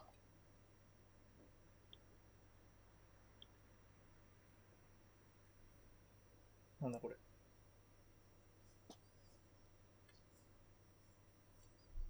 あ、DSL を？なんだ？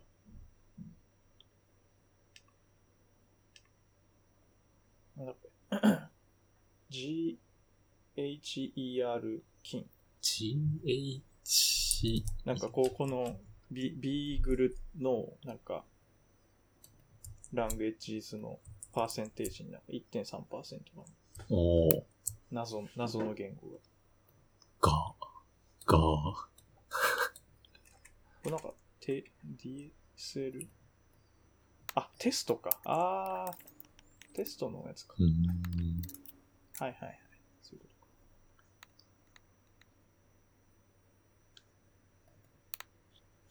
とか。なるほど。ガーキン。キューティュウリ。むず酢漬け酢漬けのキュウリ。ピクルス用のキュウリ。うん。ああ、すげえ。ああ、すごい。ああ、これがリモートビューの中身。なんか、カスタムフックで、なんか、一気にバーってまとめたり。クリエイトリアクトコンポーネントツリー。なんかめ、めたいな。めたいっていうか、そうなるよね、まあそうですよね。木を作るんですよね。すごい。再帰的になんか頑張るんだろうな。すごい。じ。クリエイトリアクトコンポーネントツうん。で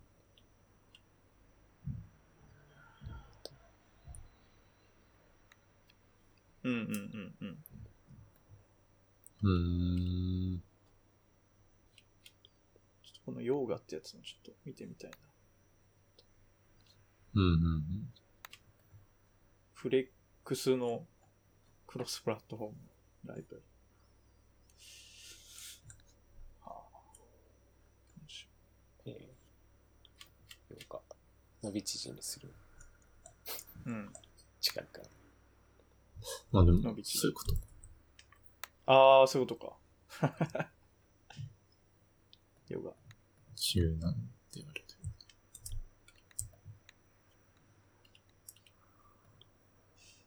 なるほど。まあそんなとこっすかね、今日は。うん、そんなとこですか。うんうんうん。うん。ちょうど2時間ぐらいで終わりますか。おい。キー。ほい。はい。はい。じゃあ、上がります。せーの。上がったよえー 上がったよー上がったよーあくび。